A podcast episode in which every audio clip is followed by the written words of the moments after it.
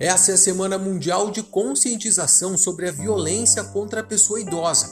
No estado, a Divisão de Proteção ao Idoso e Combate à Intolerância da Polícia Civil trabalha incansavelmente na luta contra crimes que tenham como alvo a pessoa idosa. E olha, não são poucos os crimes e artimanhas a que essa população mais vulnerável está à mercê. Portanto, fique ligado, porque com certeza você conhece algum idoso e ele talvez esteja precisando da sua ajuda. Eu sou o Carlos e o PCcast, o podcast da Polícia Civil, começa agora.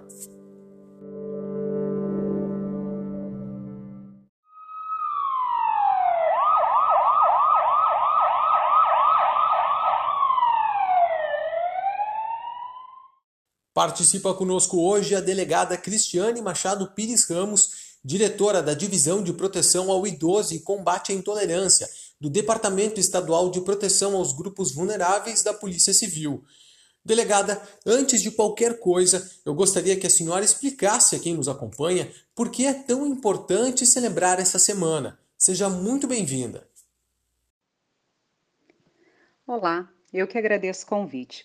A importância dessa semana está justamente no nome dela. A gente trata da conscientização do combate à violência contra o idoso. E por que conscientização? Nós sabemos que a violência contra o idoso é uma violência invisível. O idoso por si só muitas vezes é invisível, a gente culturalmente não se prepara para a velhice e às vezes não quer encarar que nesse momento da vida a pessoa se torna mais vulnerável e mais suscetível à violência. A gente precisa tratar desse tema. Esse tema é um tema desconfortável, mas é um tema necessário, sobretudo nesse momento. Essa data é uma data da Organização Mundial da Saúde, dia 15 de junho, Dia Nacional, Dia Mundial, aliás, de combate e conscientização ao combate à violência. Mas nesse momento da pandemia, a, a nossa preocupação é ainda maior.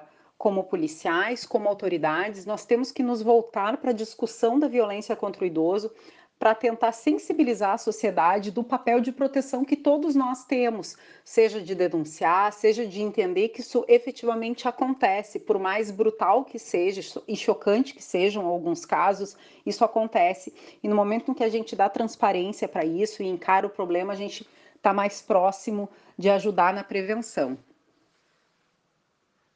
Essa semana, o Tribunal de Justiça, por meio do Comitê Interinstitucional do Idoso, do qual, aliás, a senhora também faz parte, preparou uma série de spots bem interessantes sobre a semana, como esse que fala dos cuidados que as famílias precisam ter com os idosos.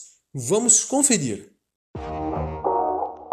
As famílias devem zelar pelo bem-estar de seus idosos, abandoná-los em hospitais, casas de saúde, asilos ou não prover suas necessidades básicas é crime previsto no Estatuto do Idoso. A pena pode variar de detenção de seis meses a três anos e multa. Cuide bem de quem sempre cuidou de você. Comitê Interinstitucional de Defesa e Proteção da Pessoa Idosa.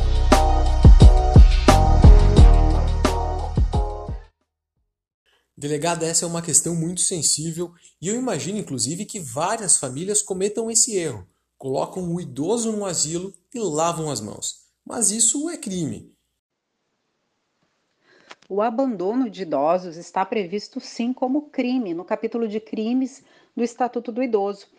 O abandono consiste justamente em a família abandonar o seu idoso em hospitais, em LPIs. As ILPIs, muitas pessoas não sabem o que é essa sigla, nós não usamos mais a nomenclatura asilo, asilo já se tornou até um, um nome pejorativo, a gente fala em instituição de longa permanência.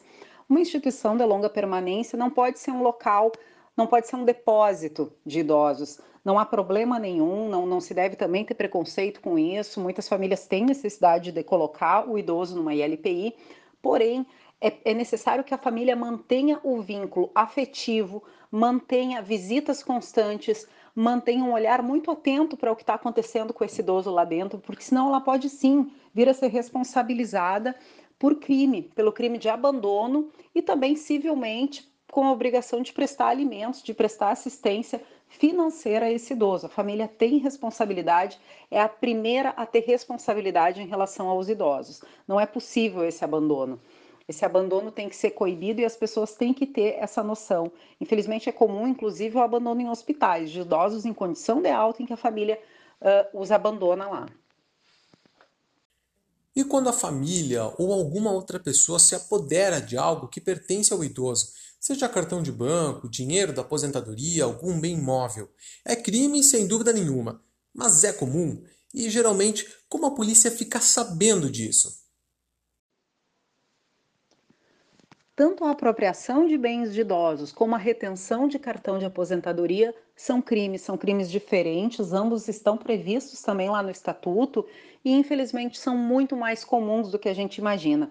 A retenção muitas vezes se dá como garantia de dívidas justamente nas instituições de longa permanência, onde o proprietário da instituição de, de, maneira criminosa, retém o cartão desse idoso como forma de garantia do pagamento da mensalidade. E isso não é possível, não é dessa maneira que pode ser contratada a, a manutenção do idoso lá no local. Já a apropriação de bens é muito comum e a gente fica sabendo disso uh, justamente quando há uma briga familiar sobre quem vai administrar os bens do idoso. Quando há briga na administração desses bens do idoso, acaba que alguém da família denuncia o outro. Essa denúncia geralmente vem quando há um desacordo entre inúmeras pessoas que já estão se apropriando e se aproveitando dos proventos dos bens de aposentadoria, de imóveis do idoso, e aí há um desacordo entre eles e eles começam a se denunciar mutuamente. Do contrário, isso acaba não chegando ao conhecimento das autoridades, porque o idoso muitas vezes está numa situação em que ele não consegue uh, buscar ajuda, pedir, se expressar, às vezes trata de pessoa interditada, pessoa que já tem uma situação em que ele não consegue falar, enfim, não consegue pedir ajuda. Conta muito com a ajuda de terceiros, de denúncias anônimas, ou quando há realmente essa ruptura familiar e há uma disputa sobre quem vai administrar os bens do idoso. Eu não tenho mais idosos na família, mas conheço alguns. Quais sinais podem indicar que esse idoso tem sido vítima de algum tipo de abuso? Nem sempre a gente vai ter um idoso vítima de crime que tenha condições de se manifestar ou mesmo de modificar o seu comportamento. Porque aqui muitas vezes a gente vai estar tratando de uma pessoa que já está numa situação de debilidade senil, já está numa situação de Alzheimer, que também é muito comum entre as nossas vítimas. Então, às vezes, as pessoas não vão conseguir, porque foi justamente abusando dessa vulnerabilidade psíquica do idoso que foi praticado o crime. Daí a dificuldade de fazer essa identificação. É muito comum que as pessoas tenham algum problema psíquico e não sejam interditadas. E aí a interdição funcionaria aí como uma proteção ao patrimônio do idoso o idoso interditado, o curador precisa prestar contas ao, ao, Ministério Público, né? Então, o que não está interditado, não existe nenhum controle sobre, sobre o que está acontecendo com ele. Mas em relação a outros crimes, sempre uma mudança de comportamento, sinais, sinais de. Muitas vezes os cuidadores percebem sinais de machucados que, que demonstram que aquela pessoa vem sendo maltratada, desnutrição. Uh, desidratação, o idoso se desidrata de maneira muito rápida se ele não for bem atendido, e os maus tratos muitas vezes acontecem por negligência. Não necessariamente aquele idoso vai estar tá machucado, ele vai estar tá mais emagrecido, mais desidratado, talvez mais confuso, justamente porque não está sendo tratado ou medicado da maneira correta. São inúmeros sinais, e em relação aos golpes financeiros e aos estelionatos, a gente percebe muito a questão da depressão que muitas vezes leva a família a buscar ajuda porque percebe que o idoso está deprimido, ou porque ele está super endividado, ou porque ele caiu num golpe do bilhete e ele não quer admitir todas essas situações e acaba entrando em depressão pelo endividamento. Em termos gerais, delegada, qual é o maior desafio hoje da sociedade em relação à proteção da pessoa idosa? Sem dúvida nenhuma, o maior desafio é uma mudança cultural porque a violência contra o idoso é multidisciplinar, é múltipla. O idoso sofre violência nunca de um único tipo penal. A gente sempre trabalha com inúmeras situações que cercam a vida daquela pessoa, que envolvem ameaça, que envolvem abusos financeiros, abusos sexuais, que infelizmente são bem mais comuns do que, do que pessoas que não trabalham nessa área imaginam. Nós temos questões de abuso psicológico, negligência, autonegligência. Então, tudo isso passa por uma mudança cultural na prevenção e na valorização da pessoa mais velha, da pessoa que viveu mais. E, infelizmente, isso vai muito além, muitas vezes, do trabalho da, da, que a polícia consegue fazer, porque a gente trata muito de violência doméstica, de violência familiar e de violência que acontece dentro de instituições. É muito difícil para a polícia estar dentro desses locais, não é nem possível isso para prevenir. Então, a gente tem que trabalhar com a valorização da pessoa idosa, com a, a melhoria das condições de vida dessa pessoa, para que diminuam os fatores de risco para ela sofrer violência. Nesse tempo à frente da divisão de proteção ao idoso, com certeza a senhora já se deparou com muitas histórias chocantes, para não dizer tristes, que misturam descaso, abandono, maus tratos. O que mais marcou a senhora nesse tempo?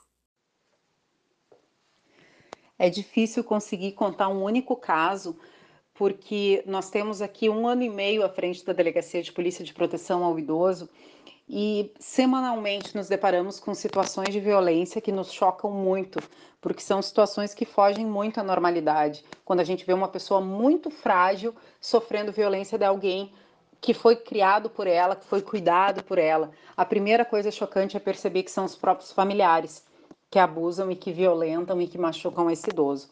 Mas sem dúvida, sim, eu posso citar uma das piores situações que eu vi foi uma situação de cárcere privado de uma idosa que vivia há muitos anos, há mais de 10 anos, trancada, praticamente num caixote de madeira dentro de uma casa. E foi através de uma denúncia anônima que nós chegamos até o local e conseguimos libertar essa senhora. Essa senhora lúcida, uh, trancada dentro de um caixote, teve durante todos os, esses 10 anos que ela esteve presa em cárcere privado, a pessoa proprietária da casa onde ela estava recebendo então de um terceiro para mantê-la ali, e os bens todos dela foram uh, extraviados, foram uh, outras pessoas se apropriaram, fizeram negócios com os bens, e agora a gente está com o inquérito ainda em aberto, tentando trabalhar tudo isso.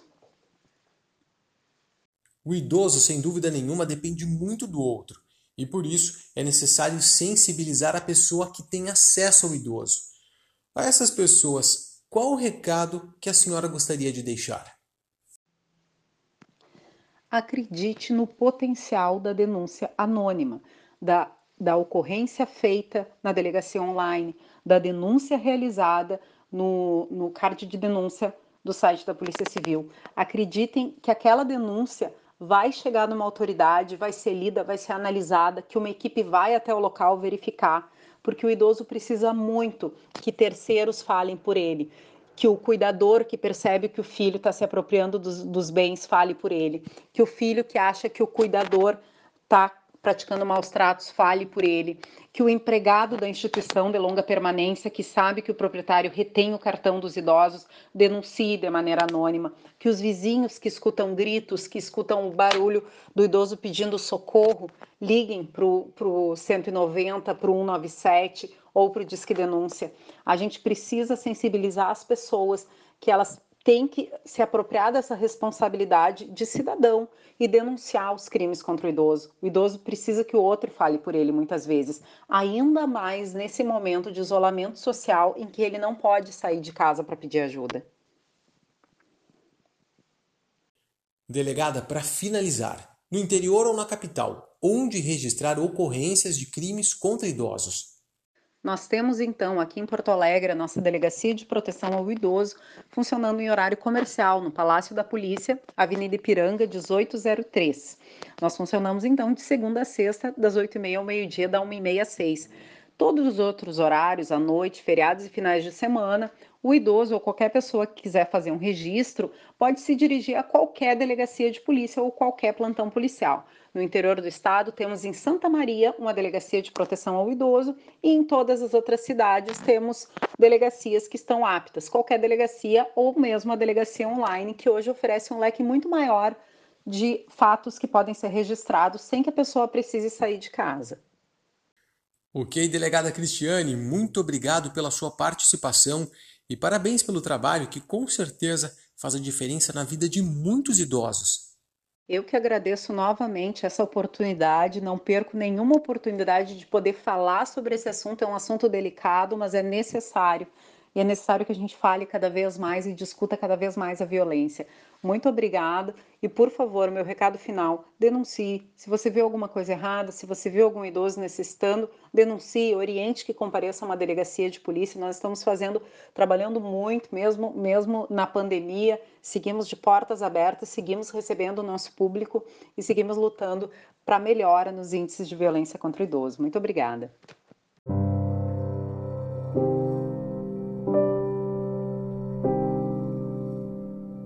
PCcast de hoje termina aqui, mas esse assunto não pode cair no esquecimento. Se você sabe ou desconfia que algum idoso esteja sendo vítima de abuso, denuncie. O Disque 181 garante o anonimato do denunciante. Obrigado pela companhia e até a próxima!